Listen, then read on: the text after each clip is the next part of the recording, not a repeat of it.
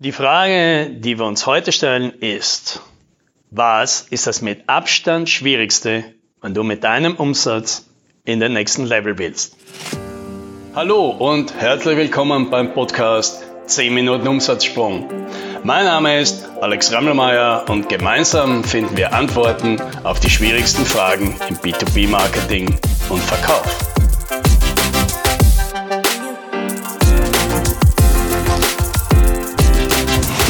Wenn wir zu einem Kunden kommen, ist unser Versprechen, dass wir in ein paar Stunden eine Strategie entwickeln, mit dem dieser Kunde seine ambitionierten Umsatzziele erreicht. Ja?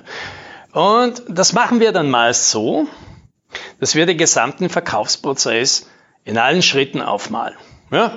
Wie wie macht denn dieses Unternehmen seine Kunden auf sich aufmerksam?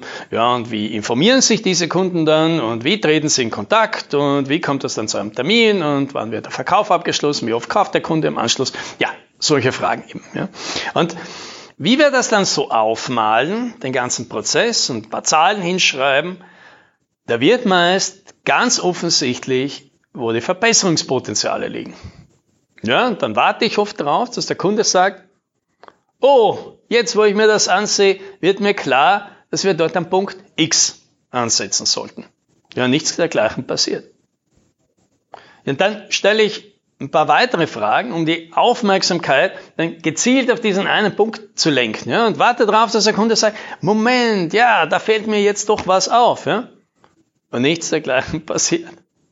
Und erst wenn ich es dann klipp und klar ausdrücke, dass das Ganze viel besser funktionieren würde, wenn wir dort am Punkt X etwas verändern würden, und zwar aus diesem und jenem Grund, dann plötzlich sind es alle klipp und klar im ganzen Raum.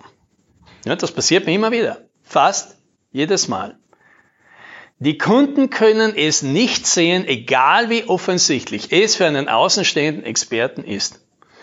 Und das Schlimmste daran ist, das passiert mir selbst in meinem Unternehmen auch immer wieder. Ja? Und das, das ist das mit Abstand größte Problem, weil man sein Geschäft feststeckt. Wenn man in der Flasche sitzt, kann man das Etikett nicht lesen. Ja? Ich wiederhole es nochmal, weil es so wichtig ist. Wer in der Flasche steckt, kann das Etikett nicht lesen. Ja, vielleicht ist das ja auch schon mal passiert, dass du dir gedacht hast, wenn ich selbst bloß so gute Berater hätte, wie ich es meinen Kunden bin. Ja, das wäre gut, aber das spielt sich halt einfach nicht. Man ist sich selbst kein guter Berater oder Coach. Im Gegenteil, ich kann das von mir. Wenn mir Leute mal einen Tipp geben, der poppt sofort auf. Ja, ja, aber. Oder das geht bei mir nicht. Oder das funktioniert nur im B2C oder bei den Amis oder wenn man eine starke Marke hat. Ja, oder in meiner Branche mit meinen Kunden klappt das nicht. Also all dieses Zeug, das ich auch immer wieder von meinen Kunden höre und mir dann denke, ja, vielleicht, aber ich glaube es nicht. Ja. Was dabei passiert ist, Veränderung ist immer einfacher, wenn man sie von anderen verlangt, als bei einem selbst. Ja, das ist dann wohl die Ironie. Denn wir suchen uns alle Kunden, die offen für Veränderung sind. Ja, weil das ist ja genau das, was wir wollen. Den Kunden mit einer schlauen Veränderung zu einer besseren Zukunft zu verhelfen. Ja. Und wir, wir selbst, können diesem Standard oft selbst nicht gerecht werden. Ja, jetzt ist vielleicht deine erste Reaktion, ja, also meine wäre es wahrscheinlich, ja. Hey, hey, hey, ich verändere ständig so viel. Also ich bin ganz sicher nicht veränderungsresistent. Ja, das mag stimmen.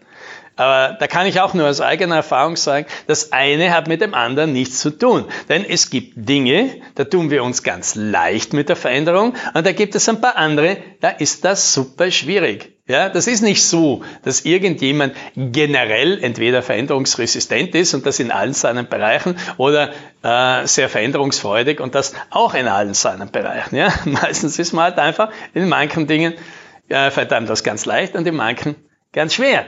Ja, und die Falle, ja, die Falle dabei ist, das Zweite, ja, das, was, was sehr schwierig ist, das fällt uns oft gar nicht auf.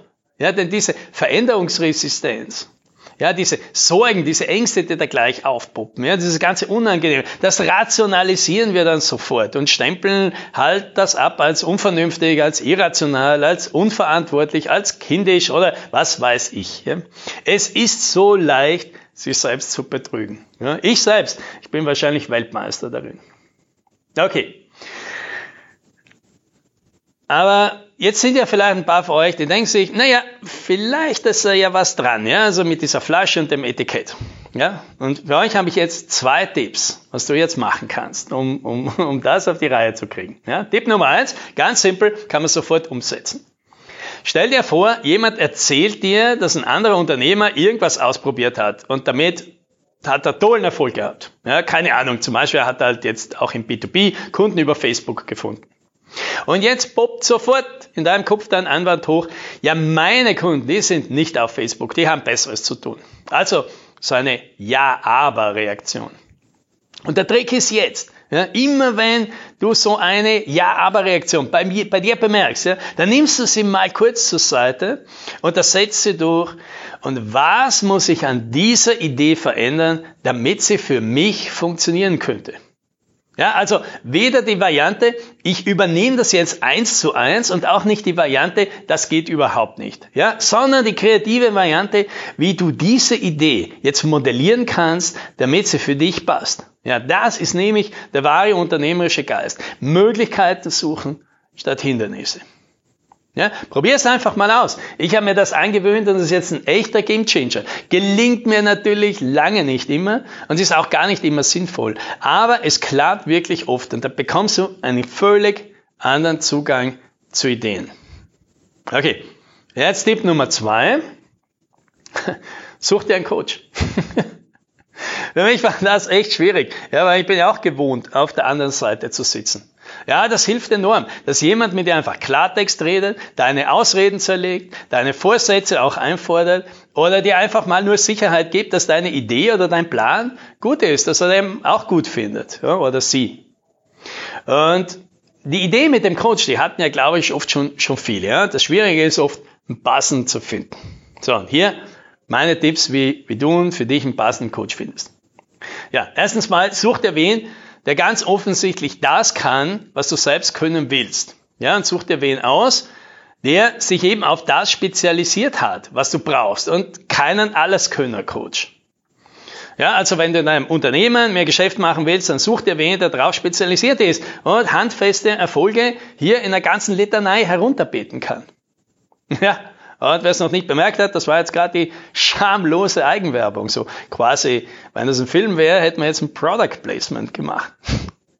Okay, nächster Tipp für den Coach, für die Suche nach dem Coach. Die meisten guten Coaches, die publizieren viel. Ne? Bücher, Podcasts, Artikel, Videos. Schau dir das Zeug an und beurteile, ob das was für dich ist. Ja, ein paar Aha-Momente solltest du recht schnell bekommen, wenn das die richtige Person für dich ist. Ja, und jetzt der dritte Tipp, und das ist der wichtigste.